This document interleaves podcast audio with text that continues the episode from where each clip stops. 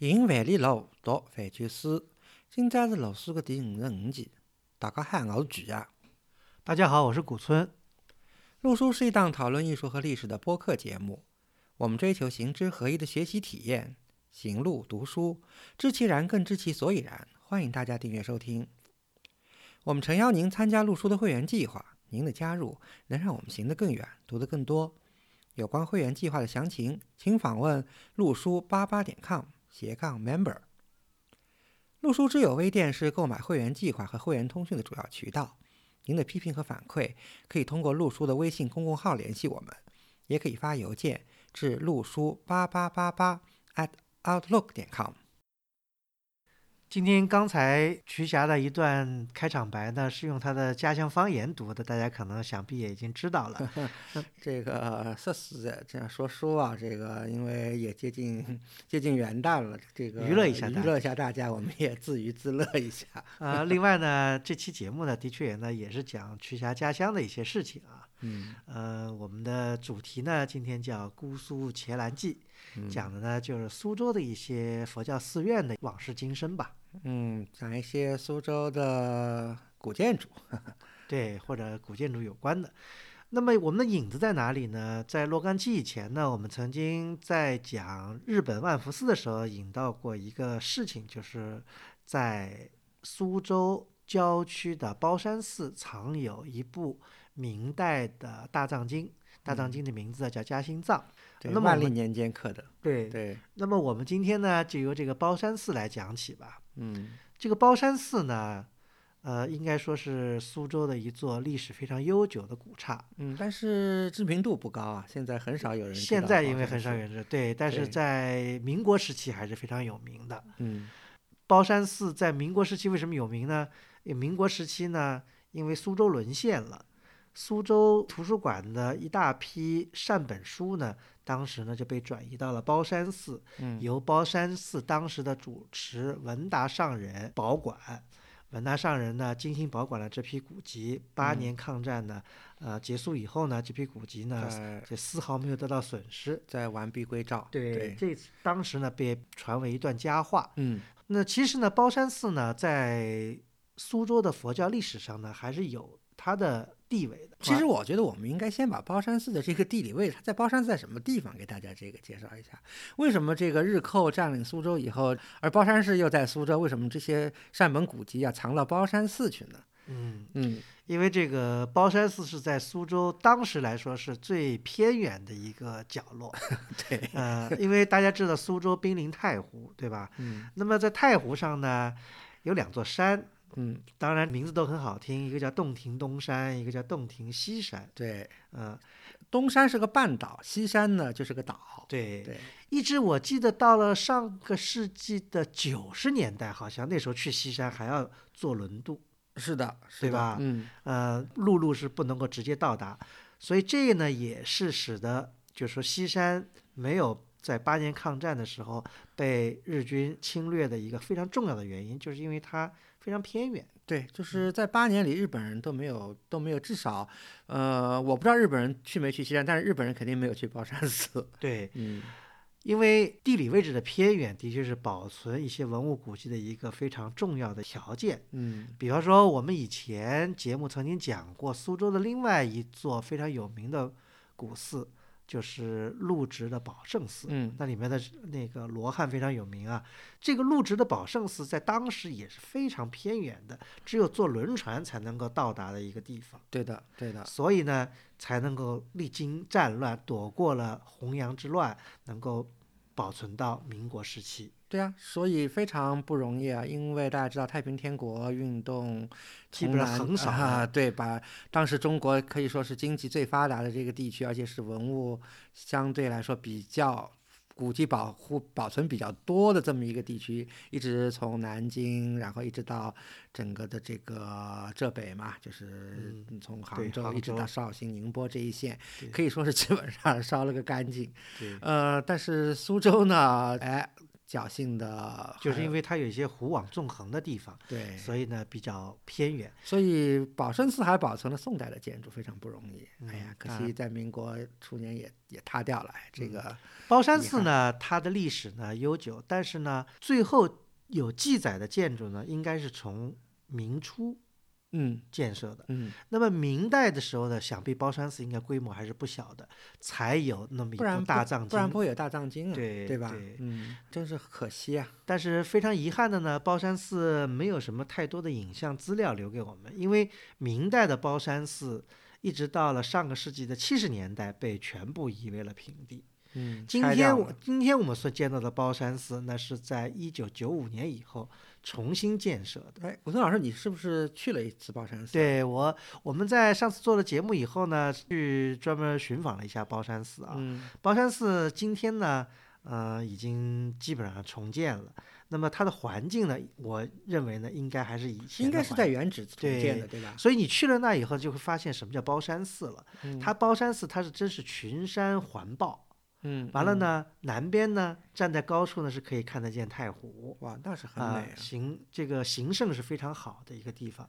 所以呢，即使在唐代的时候，皇帝赐名叫显庆寺，但是呢，他还是大家叫它叫包山寺。其实包山寺其实是只是一个俗名而已。哎，所以我还记得古村老师，您那个时候去了包山寺，你当时跟我讲，感觉因为它能够在山上能够远眺太湖嘛，说嗯好像能和那个在大金的那个元成寺看琵琶湖的感觉有点像，是吧？对对对，有点这个意思在里面。其实应该说，日本的很多山水跟江南地区是有些相似之处的 OK，那么当然很遗憾的就是我们的寺院并没有保留的日本那么古朴啊。呃，啊，即使新建的这个包山寺呢，当然因为那时候初建的时候是在一九九十年代，那时候还财力物力可能没有像今天那样。后来那个时候复建的这个包山寺呢，嗯、应该说有些有些不伦不类，就是不像现在啊，动辄这个仿唐仿宋，还 不管怎么样吧，做工是相当的啊啊考究但那个时候的做工不太好，所以现在看起来呢，就有点已经有点残破的感觉，让我觉得。是不是还弄了一个建了一个大的财神对财神像啊？财神像好像是好像还是近年新建的，啊，呃，这个好像，当然这个跟包山寺到底有没有什么渊源，我不可考。呃，哎，但是是徐佳，你知道吗？嗯呃，我们讲的包山寺回来翻苏州的一些文化名人的一些老的一些笔记啊，嗯发现了有一个周寿娟的一本书，嗯嗯叫《苏州游踪》。嗯，它里面讲到，他那时候四十年代，也就是在抗战刚结束以后，不是有包山寺珍藏善本书籍的这个事情出来以后嘛？大概就在那个时间，四六年、四七年的样子。呃，周寿娟呢去游了一次包山寺，那时候的这个游记跟现在读来，我觉得是非常有对比的，啊、对吧呃？当然，我们在讲这以前呢，先请这个瞿霞把把你的乡贤周寿娟先给大家介绍一下。这个我为什么？哎呀，听听古村老师提到苏州游踪，提到周寿娟呢，我倒是，嗯、可以说是心有戚戚焉啊。因为，嗯，怎么说呢？因为我算是苏州人吧，然后小时候苏州游踪是小时候就看熟了的一本书，我觉得这本书对我其实影响还挺大的。啊、而且我当时其实应该很小吧，我觉得十岁左右吧，就当时就读了《苏州游中》，而且就对周寿娟写的这个包山寺当时就有印象了。但是 没想到包山寺后面还有这么多的这个故事啊！但是其实《苏州游中》和周寿娟这个这本书和这这位作者呢，因为我相信我们的听众里知道他名字的应该是比较少的，所以我呃简单的花几分钟把这个周寿娟这个作者给他介绍一下吧，好吧？嗯，周寿娟呢，其实我有个类比啊，周嗯寿娟就是有点像民国时期的南琼瑶，张恨水有是不是有点这意思啊？反正他们都是一派的。哎，对，对他们就是大家如果稍微熟悉点近代文学的话，知道就是说在民国时期呢，有一个派别叫鸳鸯蝴蝶派蝴蝶派。呀，这个其实这个呢是有点儿说鸳鸯蝴蝶派呢是有点贬义，因为大家如果对我们二三十年代这个新文学运动大概 有点儿 sense 的话，大家也知道，就是其实我们国家的这个新文学呀、基本上是还是以左翼为主的，所以对那些大众文学，对那些就是那种怎么说呢，这个言情小说之类的这些东西吧，是有点贬义。如果按当时的政治术语，就是小资产阶级情调的哎东西。呀，但是呢，说老实话，当然当然后面还有一个插曲，我们可以嗯这个后面再说啊。但是其实呢，这些像周寿娟，就是所谓的这些鸳鸯蝴蝶派吧，他们的其实影响是挺大的，因为他们真是言情小说家，写了很多爱情小说、言情小说，而且的读者的面是非常广的。呃，好像当时有本杂志叫《紫罗兰》吧，就是在上海上海出的，然后周寿娟是就是里头的主笔，写了很多脍炙人口的小说。所以，但是呢，这个以后就是有些人不尊重嘛，就把周寿娟叫做什么老蝴蝶什么的，反正就是就是这个情况吧。当然，在左翼占主导地位的当时的民国文坛上，像周寿娟这样的呢，其实应该是归纳到所谓的像《靡靡之音》这样的这种类型，这跟写什么《夜上海》啊什么这种是一样的。但是呢，我们现在回过头来看呢，其实，呃，抛开政治斗争啊，我觉得像周寿娟这些文人呢，他们是比较注重一些。就是呃，现在讲起来就小资情调了。但“小资”这个词在我们今天的语境里面是一个中性词，甚至是有点褒义的意思。但是“小资”放在了三四十年代，那绝对 是一个批驳的一对，个所以我就想到了这，嗯听着古村老师这么说，我就想到一个词叫“不合时宜”。嗯，哎，这个生不逢时吧，就是哎，但是呢是这样的，周若娟呢，她是她也知道可能吧，感觉到这个不合时宜，所以在这个九一八以后啊，他就有点退出文坛的意思，也不在上海待了，就到苏州去当寓工了。但是呢，这个人呢确实很有才情。他虽然不不再写小说了，但是他就是在苏州给自己弄了一个园子，然后呢就搞一些园艺，做盆景，这倒是又是自成一家。所以在这方面呢，周寿娟还是挺出名的。对，但是呢，我们现在就回到苏州苏州游踪了啊。苏州游踪呢是一本什么书呢？其实这里头还有一个背景，可以因为这事儿我还比较清楚，所以跟大家这个分享一下。苏州游踪呢是一本就是在八十年代初，为了纪念周寿娟，为周寿娟的一些文字编的一本文集。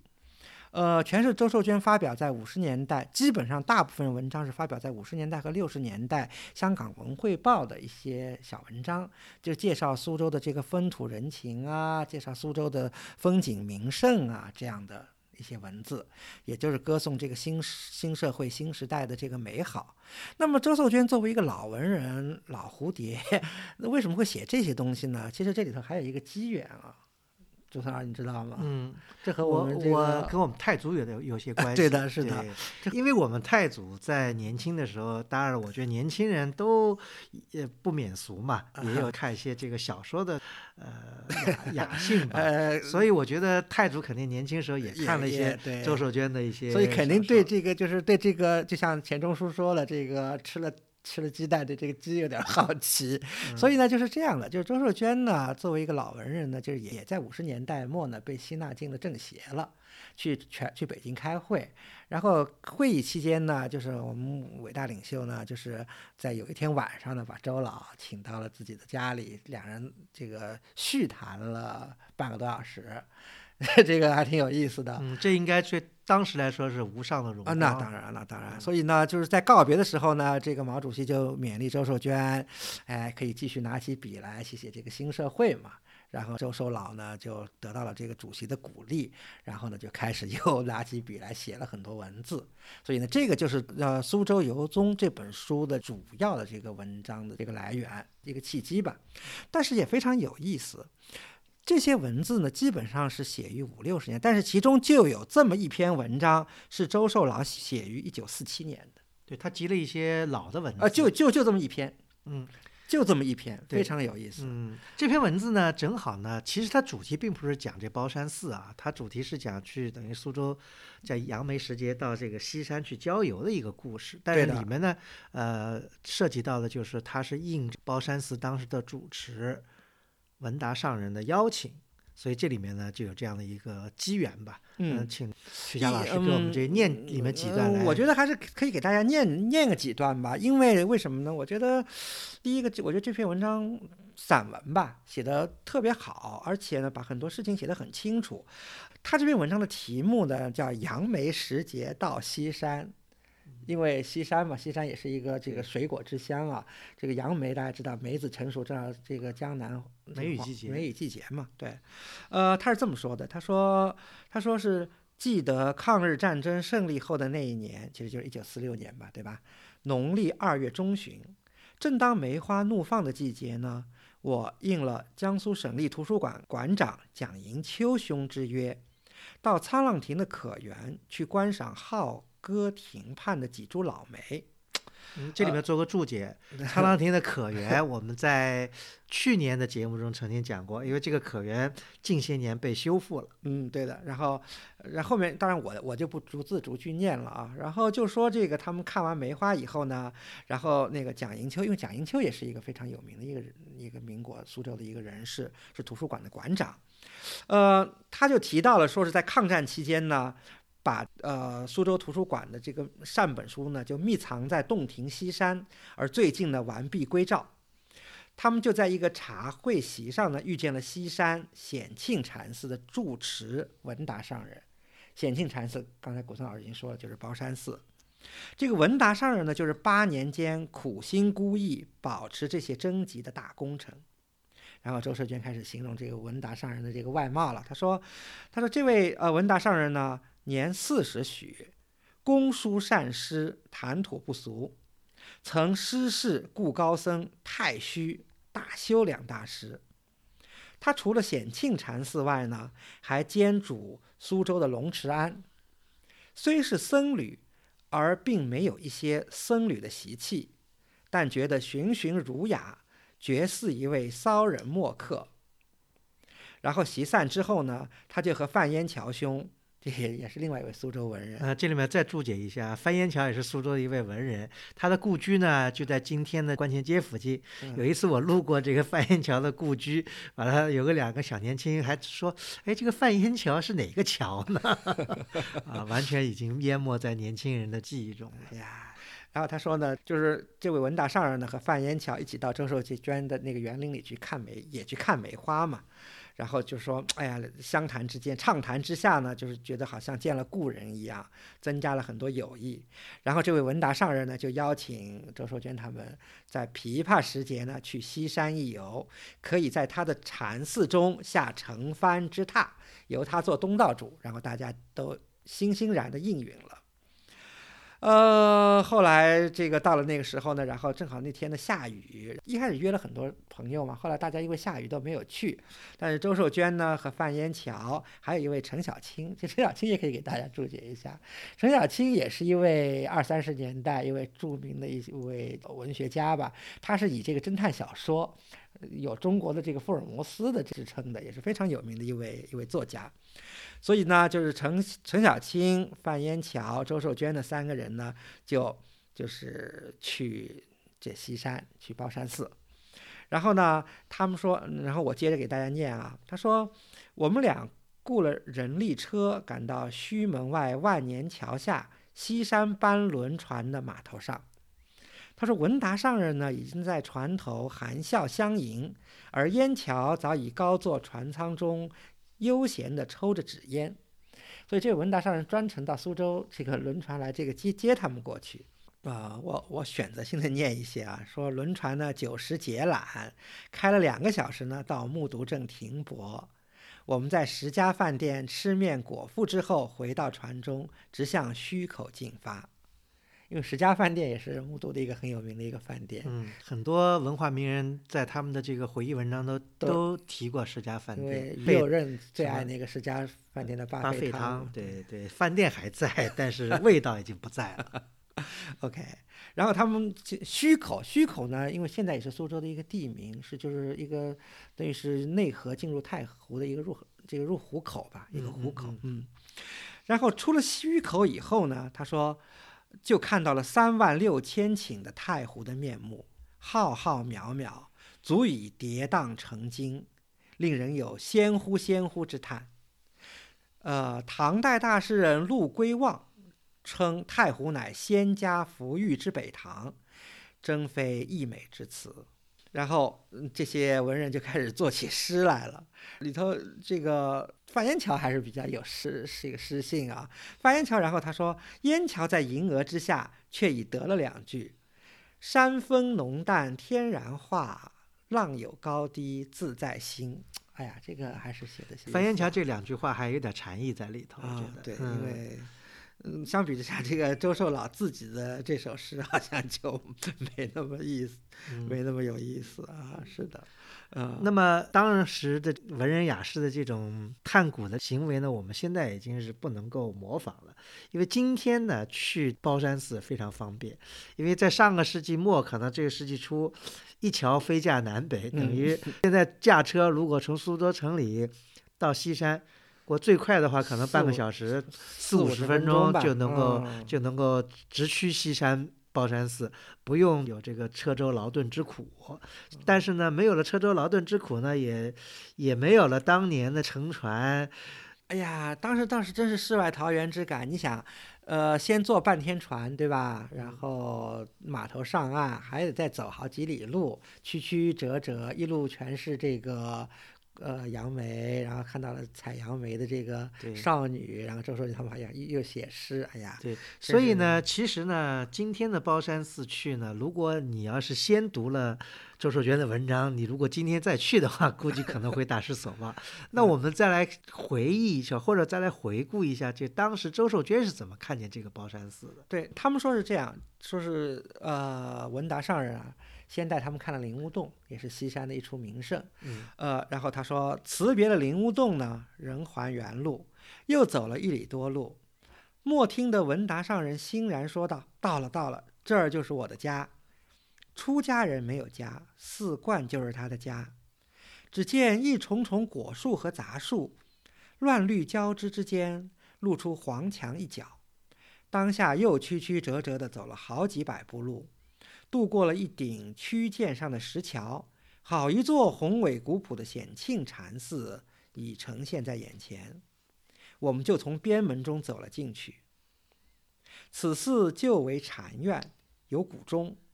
梁大同二年置为福院寺，唐上元九年改为包山寺。高宗赐名显庆，可是大家都称它为包山寺，显庆两字反而会了。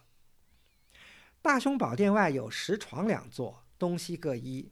上人郑重地指点床上所刻的字迹，一座上刻的是陀罗尼尊胜经，另一座上刻的是唐代高僧契元所写的偈，字体古拙而遒媚，别具风致。此寺环境幽倩，宜在城外。但看皮日休那首《雨中游包山精舍》诗，有“散发底泉流，枝移属云片。坐时忽望起，门罗不知倦。”但看这些描写，不就是好像仙境一般可爱吗？哎呀，这个这个抚今追昔也是有点感慨，因为虽然今天的包山寺的这个山水形胜啊，跟当时没有太大的差别，但是我觉得整个的意境好像跟跟当时完全不一样了。呃，一个呢，当然现在一条大马路就修到了寺门口，旅游车都可以开到那里，迎来众多的香客去烧香拜那个最号称是最大的财神菩萨。另外呢，这个寺的，刚才我也讲过，这个建筑呢，呃，建的有点不伦不类，既非古建，也非这个很地道的仿古建筑，就是而且建筑有点斑驳，因为当时可能建筑质量不是太好。反正整个寺院呢，不是古朴的感觉，而是一种颓败的感觉。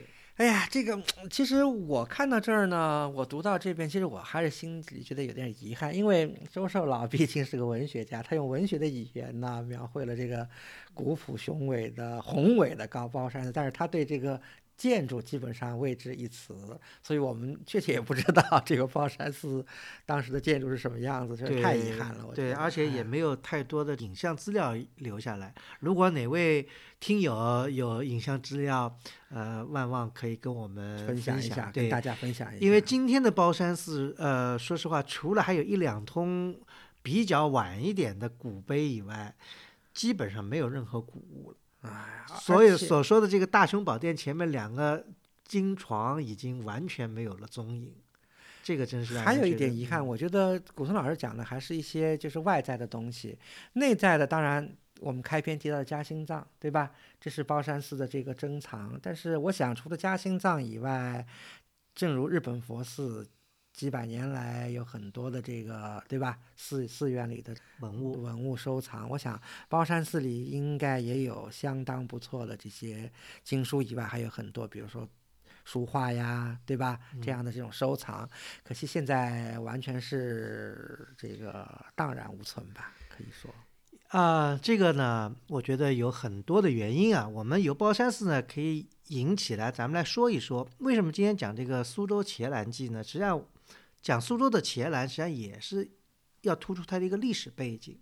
我们都知道，有一首古诗叫“南朝四百八十寺，多少楼台烟雨中”。嗯我们也曾经讲过，中国的佛教美术，实际上南朝这一块也是非常重要的。而且我们现在能看到的许多北朝的一些石窟，据认为也是受到了南朝的很多影响，嗯只不过南朝的东西留下来比较少。嗯那么我们看到苏州的很多伽蓝，甚至包括像包山寺这样的寺院，都可以追溯到，起码追溯到南朝。嗯，对吧？嗯甚至有的还可以追溯到更早，追溯到三国。三国孙吴时候，对，对，因为大家知道孙吴时期那个佛教其实还有从南边从海上传入中国的这样一条孔道。嗯，对的，嗯，所以呢，苏州的伽蓝实际上跟佛教传入中国的历史是紧密的联系在一起。那么苏州伽蓝的兴衰呢，也跟中国的历史，甚至跟佛教在中国的历史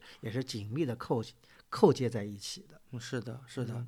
哎呀，这个所以也很有些感慨啊。就像我们去山西仿古，看到很多晋东南呀、晋南的一些小庙，对吧？基本上它很多历史都能追溯到北朝。我觉得在苏州很多情况下也是这个样子。刚才古村老师已经说了，很多寺院的历史，不管怎么说，你以后就是说现存的建筑啊或者遗迹是什么时代，这个暂且不论。但是很多历史追追追溯到南朝是没有问题的。比如说像赫赫有名的寒山寺，比如像我们刚才讲的这个宝山寺，甚至于我们后面会提到的这个呃俗称北寺的这个报恩寺，这个历史都能追溯到孙吴时期。嗯，对。但是呢，苏州这个寺院呢，又和苏州的可能说是呃因为战火，嗯，朝代更迭，对吧？这个异族入侵，各种各样的战火，农民起义的烽火，所以呢，这个苏州的这个寺院呢，也也和这个息息相关。就远的不说吧，近一千年内的更迭，嗯比方说唐末以后，嗯，那么北宋末年，北宋末年，金人打平江是毁得很厉害的。嗯，对，还有一个呢是元末。对，那么大家知道，在南宋的时候呢，江南佛教非常昌盛，对吧？嗯我们也讲过有五山十刹，嗯这是禅宗的，还有教寺的五山十刹，对对吧？嗯那么这些建筑呢，在南宋末年，因为南宋末年江南呢相对来说是属于和平解放的那个意思吧，但是到元末的时候呢，江南地区受到了很大的这个战乱的呃冲击，因为大家知道朱元璋啊、张士诚啊，这些打非常厉害。对，这是一大波。那么明代呢开始复兴，对吧？包括我们刚才讲的包山寺，主要是明代重建。那嗯不仅是包山寺，还有很多其他寺院苏州成立。但是呢，这明代的寺院到了清末，就是在太平天国的时候呢，又基本上被付之一炬。对的，大部分的寺院啊，呃，残存的非常少，就是除了我们刚才讲到像宝生寺这样的，也很个别的寺院。嗯，遗珠真可以说是遗珠。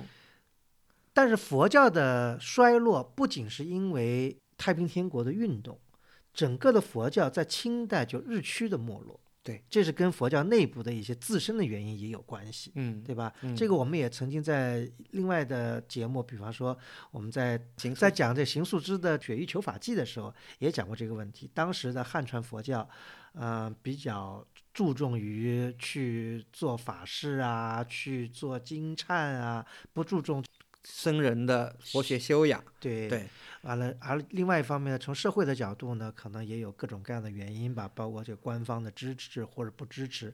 所以呢，佛教呢在清代，尤其是晚清的全国性的在。嗯，可以说江南还稍好，当然，这个邢素之讲到的那个情况，因为是民国时候的情况了，对吧？但是呢，江南呢，佛寺呢，就是说，这个佛教衰落是肯定是很明显，但是江南情况还稍好，北方情况更对更更更不行。对，很多以前历史上悠久历史的这个大的这个寺院，倒是就是说都没有香火了。一个巨大的寺院里就一两个僧人，就是完全是一个冷寺，然后僧人呢也没有文化，就靠这个变卖寺产在那儿为业，这是普遍的一个一一种现象。对这个呢，我觉得呢，当然要要讨论起来话题很大啊，因为这个，比方说历代的寺院经济啊，它寺院跟官方的关，因为任何一种宗教离开了官方的大力支持，我相信都是有问题的。包括日本，其实佛教之所以，因为日本的佛教在日本一直是受到官方的这个大力的支持，嗯它才有这个非常显赫跟繁荣的这样一个历史。嗯呃，其实呢，也跟日本一样，到了近代以后呢，随着中国的积贫积弱、急需改革呢，中国也掀起了就是革新啊，对吧？日本有这明治维新，中国当时差不多有这个洋洋务运动，洋务运动，对，日本那时候。明治维新也，我们也讲过要毁佛灭世。那么中国呢，洋务运动呢，也产生了一个叫妙产新学运动。嗯非常有异曲同工之妙。就妙产新学，实际上就是要新心学，就是大家要学习西方的东西。那么做学校呢，必须要有物质条件，要有钱，要有房子。那钱跟房子哪来呢？当时就瞄准了。就在动这个佛寺的这个脑子。哎呀，我觉得真是两方面，一个是僧人自己不争气啊，嗯就是看着就非常的这个让士大夫瞧不上；另外一个也是他们也确实寺院因为有田产有房产，积累了不少的财富吧。对，你看刚才周寿娟那文章里讲讲的文大上人就说他不像个没有僧人气息，我觉得这个很让人意味深长。为什么？就跟说你真不像上海人，这是一个 异曲同工之妙。当 然，我就说，因为在传统的中国文人心目中，这个僧人当时已经有了非常不好的一个形象在里面。嗯嗯，所以文达上人通晓书画的这样一个僧人，在他们当时看来就是跟别的僧人不一样，那就说明当时大多数的僧人不是这个样子，嗯，嗯，是嗯得不到很多可能社会上层人士知识分子，呃尤其知识分子的一个一个认可、尊重，对嗯是的。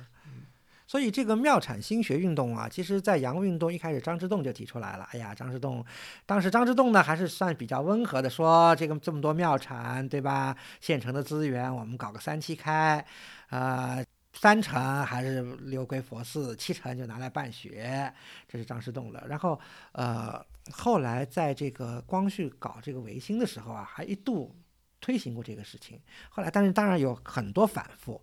在民国的时候，各各地，哎呀，就是就是都搞这些妙产心学嗯活动，南南北北，江南也好，一直到云南，甚至广东、山西、北方的河南、陕西，这儿江南都有这种妙产对心学。大家去看一些寺院，比方说这个广州很有名的光孝寺，光孝寺，当时就被什么法政学堂啊什么就拿去，后来做做有很有很大一部分就变成了学校了。对，就是一一小部分还归僧人，但是大部分都都有学嗯校占着。这样的情况很多，而且呢，比如像个别省份，比如冯玉祥那时候主政河南的时候，就是毁掉了佛像，完了要这个新学，或者就纯粹就是破除偶像吧。对因为这样的这种激烈的破坏活动，并不是只到了上个世纪六十年代或五十年代以后才有。嗯，因为自打中国要兴起变革的时候，那些维新人士都是这些传统的东西为为寇仇。为或者为阻碍。嗯呃，所以呢，这个的确是有交往过正的这样一个情况，嗯但是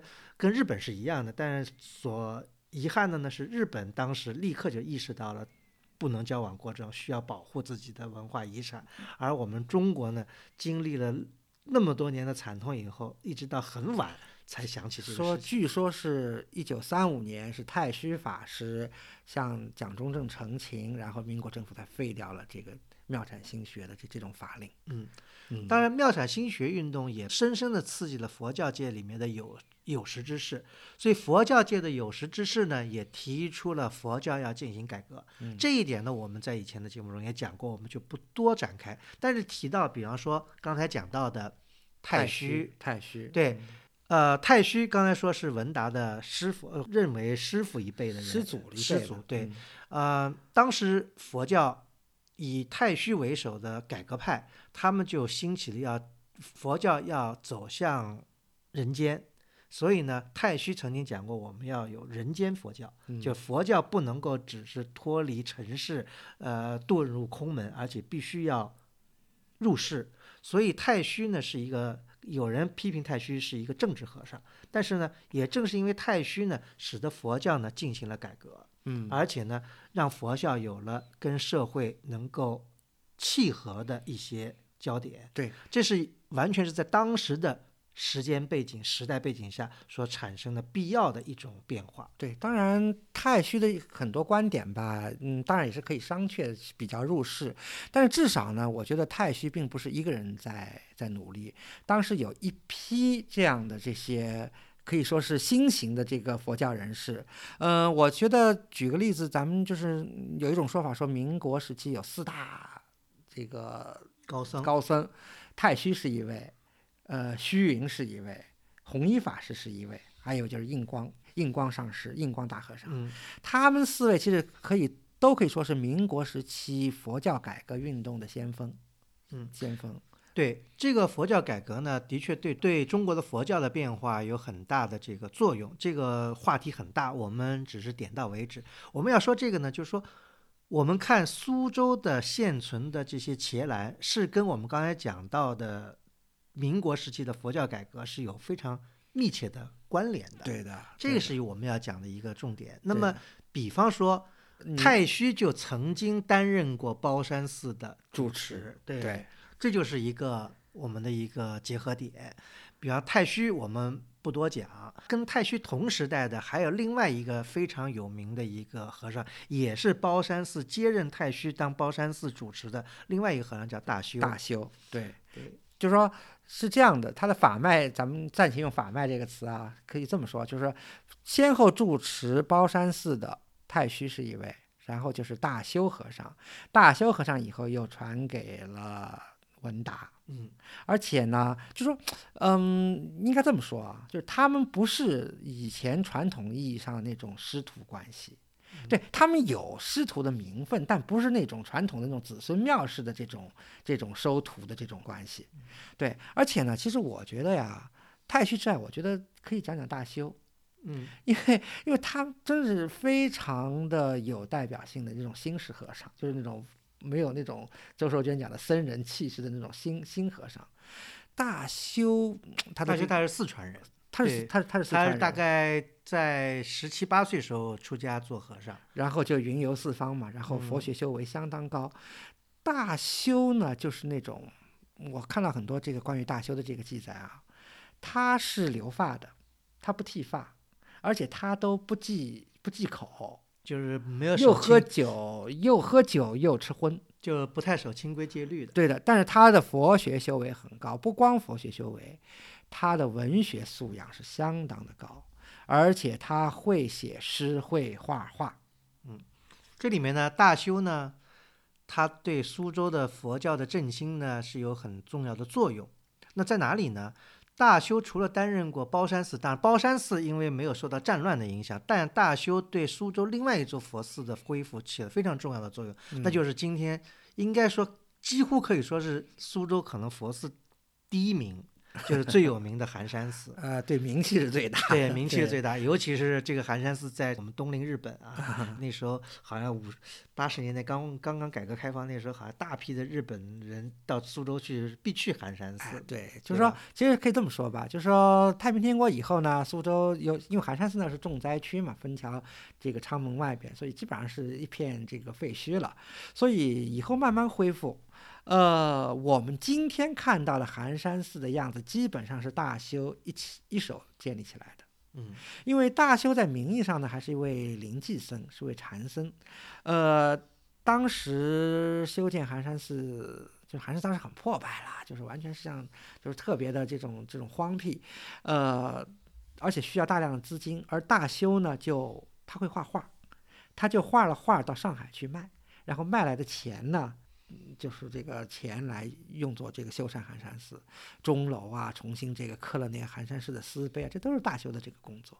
嗯嗯，另外大修呢，也因为结交了这个苏州当时的呃上层的士绅吧那，或者文人，啊所以呢关系比较好，可能这样的人目前化缘也比较容易。对上海很多画家都都来支持大修，而且还讲一个大修的故事，非常有意思。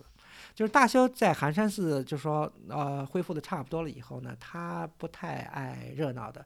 他原来这个大修一开始是在杭州修行的，后来说那个环西湖的马路修好以后，他觉得西湖太太闹腾了，他就跑到苏州去了。然后苏州呢，他兴复了寒山寺，寒山寺修完了以后，他又觉得这个要清静，他就去了这个宝山寺当当主持。而且大修挺有意思的，大修和苏州的一些上层的一些这个文化人士啊，比如说章太炎啊、李根源啊这些人都有密切的关系。而且呢，他是一位诗生，就是会会写诗，而且他特别的有性格。在一九三二年的时候前后吧，就是他一直当时他六十多岁了，他觉得他差不多了，觉得他的大限已到了，所以他一直想着要圆寂。你知道吗？嗯呃，而且呃几次要圆寂，后来都被这些师友啊、这些徒弟挽留。后来到了一九三二年，啊、他就在苏州这个天平山、灵岩山之间有个天马山，那儿呢当时还有一个寺庙叫无影庵。嗯无影庵，那个无影庵呢，他就在里头呢，就是呃里头呢就有一些僧人呢凿了一些叫石窟，其实就是个小洞，能够容一个人，然后还有个门可以关起来的。他就在里头说自己要作画了。进去之前呢，他先跟跟所有的这个朋友都先 告别，告别完了，他就坐在里头羽化。十几天以后，就果然羽化了。当时真是高僧啊嗯，啊！大修的墓今天还有迹可循，但是已经非常惨了。就在无影庵后面。，对，但是吴隐庵已经片瓦不留了，嗯，这是非常遗憾的事情。那讲到这个吴隐庵呢，是引出了另外一个人，嗯就是吴隐庵这座产业呢，其实是苏州的另外一个大的寺院北寺，也就是报恩寺的下院。当时的主持呢叫昭山上人，昭山和尚。昭山，嗯，，对，昭山呢，他呢跟大修呢等于是好朋友，虽然他们不属于同一个宗派，嗯，因为昭三是属于天台宗，天台宗啊，对，完了这个大修是属于这个禅宗或者灵济宗，对吧？但是呢，他们是好朋友。完了呢，昭三上人听说大修呢想归隐，就说想到一个非常幽静的地方，那么后来就把这个无影庵呢就赠送给了大修，作为他的这个最后的归宿。嗯所以这里面呢也是一段佳话。这里面引出了昭三呢，昭三他本身呢是天台山的僧人，那么他的法脉呢是从天台山来的。那么天台山的他的师祖实际上是叫天台山真觉寺，叫闽西法师。闽西法师实际上是他的师祖。那么闽西法师当时呢是受到了，也是受到了苏州士绅的邀请，在光绪二十四年，就是一八九八年的时候呢，来主持修复当时很残破的北寺，就是报恩寺。那这样倒能联系起来，因为我印象里我记得很清楚，就是北北寺塔，就是那个报恩寺塔是光绪二十六年，就一九零零年，那就是应该就是闽西法师主持下修完的，应该是。但是闽西因为他是年纪很大了，其实好多事情都是由昭山来来来主持。昭山对这个整个的报恩寺的这个修复是起了非常大的作用，而且他也是一位有点是大修养，也是极富有这个上层的人脉，可以化缘啊，可以这样的。所以因为修复任何的东西都需要钱嘛，嗯呃，这里面就是有有一个伏笔，就讲到了天台山的这个真觉寺。真觉寺实际上是谁呢？是这个智者大师的木塔的所在地。啊，这个是在日本的天台宗的信徒里面是有无与伦比的一个 作用。呃，这次我们去日本看到的那个日本有一个唐代那个元贞到这个中国来，就是需要去拜智者大师塔的嘛。对，对，这这是一个伏笔啊，这里面有很多故事，我们以后也可以再讲这个天台山跟日本或者天台山本身的一些故事。嗯嗯嗯，那么挺有意思的，就是报恩寺呢是由临济宗，就是禅宗，后来因为他们昭山他们来修嘛，后来就变成了这个天台宗改嗯宗了。嗯嗯，改宗了以后呢，在昭山的带领下呢，报恩寺呢又变成了这个苏州很大的一个寺院。因为其实报恩寺的历史可以追溯到孙武时代，对吧？但是它现在我们是看不见什么孙武时代的这个任何的足迹。我们首先看到的北寺塔，那个是基本上应该是宋代的一个呃砖构嗯，啊，当然外面的木檐都是后来修就，是对对太平天国以后，然后光绪二十六年，然后修起来的嘛。呃，对，但是塔的现在这个外形虽然看起来啊、比较新吧，就是那种比较僵直的，就不是特别好看，但是呢，它的气势在，一直是苏州城的一个制高点。嗯这个登上去真是一览无余，这种感觉是非常这个痛快淋漓的这种感觉啊，非常畅快的感觉。嗯，其实还有一点，其实古松老师你注意到没有？这个报恩寺塔，就是说虽然整个报恩寺的这个形制，就建筑基本上都是，哎呀，除了那个楠木殿，还有一些对吧老的这个木构在里头。后面几间大殿其实都是昭三后来修起来的，嗯但是整个报恩寺的这个寺院的形制还保持了古制啊，塔在最前面。嗯，这个在江南已经这个留存不多的这么一一种形式。比较还有一个嗯还有一个例子，当然就是我们上海著名的这个龙华寺，也是塔在塔在最前，也就说明这些寺院的这个古老历史吧。嗯，那么报恩寺当然现在也是苏州城内一个很大的一个寺院啊，但是呢，我们刚才讲到了它的这个修复呢，也是伴随着佛教的及民国时期佛教的振兴，在苏州，比方说报恩寺，它改宗了，变成了天台宗。完了呢，呃，进行了整个的修复。民国时期呢，报恩寺变得非常有生气的、非常兴旺的一个寺院。那刚才讲到的寒山寺，那么在大修和尚的领导下呢，又重新复兴，复兴起来。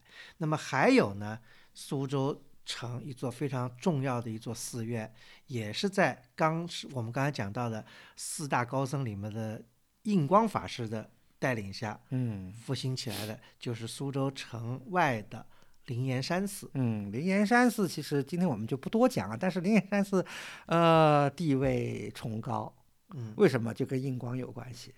就是印光法师现在被尊为这个净土宗的十三祖啊。呃，净土大家知道，净土宗是中国一个佛教宗派里头一个历史悠久的这么一个宗派，从这个呃南北朝开始，对吧？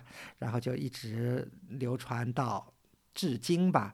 但是净土呢，应该说是在清末民国也是非常式微了。以后有了印光法师的这个复兴，而且印光法师这个人呢，又是一个佛学修为相当高的一位大和尚，而且他对复兴民国佛教、对复兴净土派是居功至伟，他就是要严格这个山林制度、僧团制度，他就针对于当时佛教僧团的这个实弊提出了非常激进的这个改革，他就要求，第一个他就要求那个灵岩山寺啊，就是。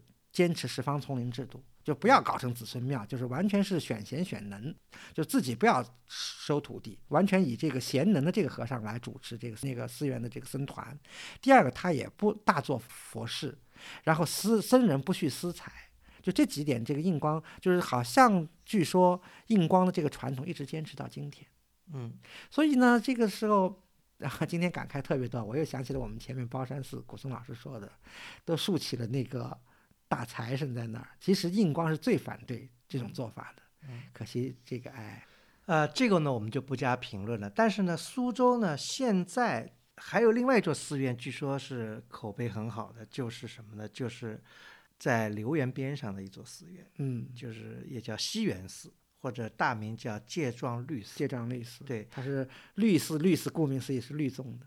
对，是律宗的。这座寺院也是说是以这个现在的清规戒律森严啊为这个，因为这律寺本来就是强调这这方面的嘛。对对，因为西园寺，呃，让我印象比较深刻的就是在文革后期的时候，西园寺可能是几座非常少的开放的寺院，而且里面还是有僧人的，僧人，还有佛像。嗯因为西园寺的罗汉堂那时候就很有名，嗯嗯，而且现在也是这个国内据说四大罗汉堂之一吧。嗯，那但西园寺我们现在所见到的这些建筑，基本上也都是弘扬以后。那当然了，对，对，因为弘扬那个地区是重灾区，但是呢，西园寺呢，现在呢是一个以戒律森严为名的一个寺院，而且呢，呃，据说在城内，比方说定慧寺也是它的下院，下院对的，嗯呃，这是一个很重要的寺院。所以我们刚才讲到的，在苏州佛教的寺院里面，其实宗派还是蛮全的，对，吧？真的不容易。嗯，律宗对吧？天台，净然后土净土、禅宗嗯禅宗，禅宗就不用说了，对对吧？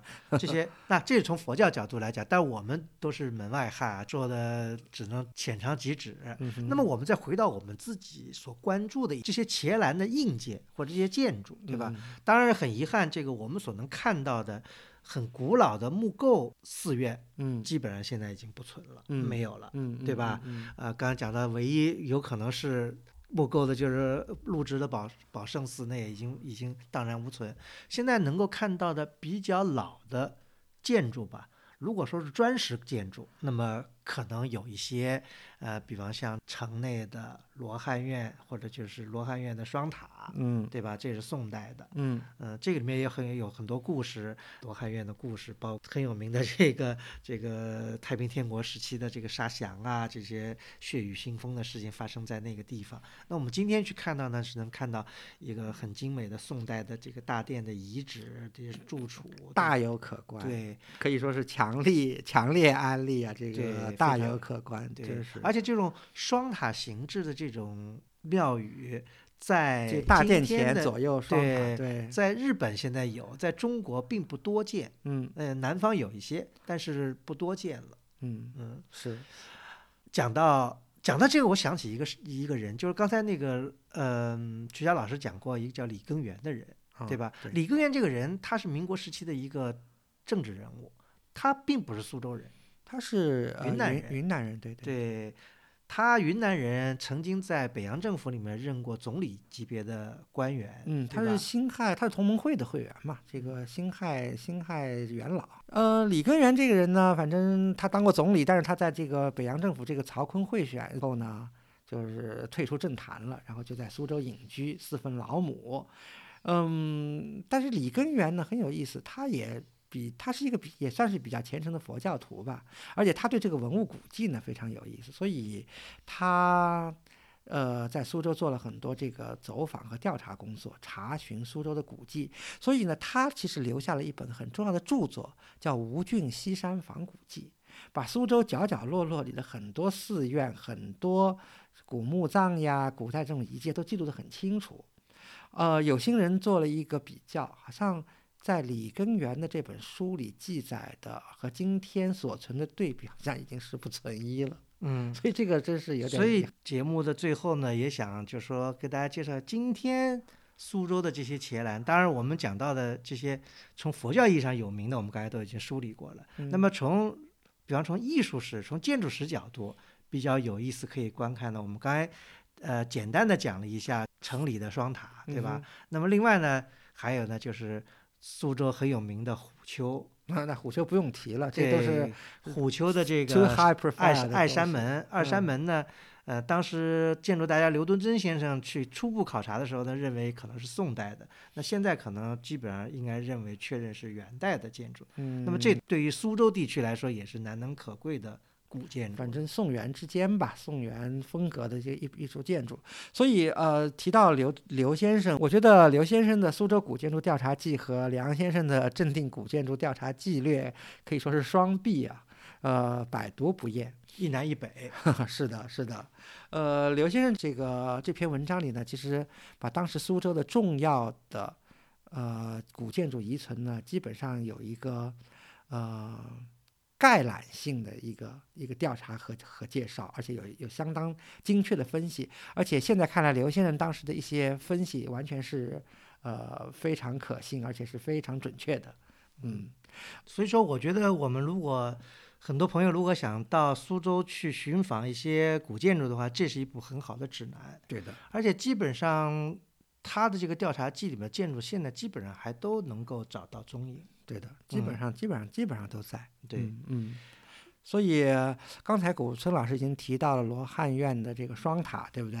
嗯那当然，苏州这个塔啊，那那虎丘塔，对吧？那这就不用说了，这是五代的一一座这个古老的这个这个砖塔。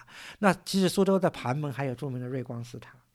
嗯，当然，现在的瑞光寺塔是这个呃，东南大学的一位教授在九十年代这个主持下这个复原的。原来这个塔的形象呢，其实还挺有意思的。大家去查查老照片，百度一下，这个就能在网上看到。呃，但是瑞光寺塔是一座宋宋塔，是毫无疑问了。呃，尤其一九七八年这个塔的第三层上，这个发现了。著名的舍利宝床和木函，这都是重要的这个宋代文物，现在成了苏州博物馆的镇馆之宝呢。嗯，还有就是城内的，比方开元寺的无量殿，嗯，这个也是挺有意思的，因为呃，明代的建筑像类这个类型的还有不少，比方说我们看到的。南京的灵谷寺的无量殿，对比方说这个五台山的显通寺的无量殿，嗯，基本上都是差不多是这个太原那个双塔那双的永作寺的无量殿，对，基本上都是差不多形式的，对，呃，挺有意思。因为开元寺在就苏州开元寺了，对吧？在这个城的，在苏州开元在城的西南嘛，当时也是做比较。雄伟的一座建筑，一座寺院。那因为太平天国，对吧？整个寺院基本上木构都毁掉了，就是无梁殿还，嗯，独存。对啊。那么这些当然讲了，我们最后呢，在稍微重点再讲，就苏州城外，我们刚才讲的包山寺是在西山，东山呢有一座小寺。嗯。这座寺虽然规模很小，只叫庵，但是我觉得呢，是苏州所有寺院里面。硕果仅存的，就是塑像的，就是有比较古老的，跟建筑同期，甚至比建筑还早的塑像啊。这个当然咱们要探探讨一下，就是什么呢？就是东山的紫金庵。嗯嗯嗯。紫金庵呢，据说呢，建筑呢是在在明代重建，就是洪武年间，这跟包山寺很像，就是都是元末的时候毁了以后，估计是明代再重新。这个对。但是呢，这里面有一个疑问，就说。在很多资料上写的，它里面的塑像说是南宋一个叫雷朝的人，嗯，装塑的。对，那这里面当然就有些问题啊，因为这是泥塑，它并不是木雕，嗯，它怎么能够建筑是新的，塑像是老的？这里面是有一定的呃未解之谜在里面。嗯，但是。去过古紫金庵的，我相信去过紫金庵仿古的这些很多朋友，应该也是对紫金庵这个塑像的这个水平也是应该是这个对吧？这个有目共睹，而且紫金庵的这个塑像这个古风扑面啊，完全不是。不是我们熟悉的这种明代或者是清代的这种，但是呢，这里面呢也有一些呃比较的样本我们缺失，因为在整个的江南地区，嗯，真的可以说是明代的东西也很有也很少。如果说你去拿它跟山西明代的东西比，那肯定是不一样的，嗯，对吧？但是呢，这里面就不能排除山西的明代的水平可能跟江南明代的水平可能是完全是不一样的路数，也有可能，因为的确呢。我们整个江南地区流传到今天的明代的泥塑，嗯，基本上是没有的，比较少，真的是很少。对，嗯，因为在我脑海中就没有浮现出来有有泥，呃，除了紫金庵这这个这一朵遗存的奇，等于我觉得这个奇葩，嗯，因为这可能也跟拜托了紫金庵是地处东山，我们刚才讲到东山西也很偏僻，对，都是苏州最偏僻的。地方对，而且因为考察苏州的这个地方志在文献上啊，这明朝的地方志上都没有，只是清朝的地方志上才开始介绍到紫金庵。而且清朝人嘛，比较喜欢把历史就是往前面更早的推，附会。对，说紫金庵又是什么南朝始建怎么样的。嗯，今年的考古资料有出土一块碑刻是明代的，说紫金庵呢是唐代。有的这个比较靠谱，而且我觉得，嗯，大家今天去看紫金庵呢，当然，我觉得，嗯，还是比较有意思，因为现在这个堂里啊，大家一般只提到他的这个罗汉像，其实他的这个三尊的这个呃三世佛啊，塑的也是相当的水平高，而且这个扇面墙后面的这个渡海观音啊，也是可圈可点，尤其是我觉得，呃，很多人都不太提，就是其实它的这个东西壁啊是十六罗汉。而不是十八罗汉，在北壁上其实又多了八尊像，一共是十六加八是二十四尊像在下边，然后它在这个呃上层，就是壁的那个上半部分呢，又是壁塑，其实是二十四诸天。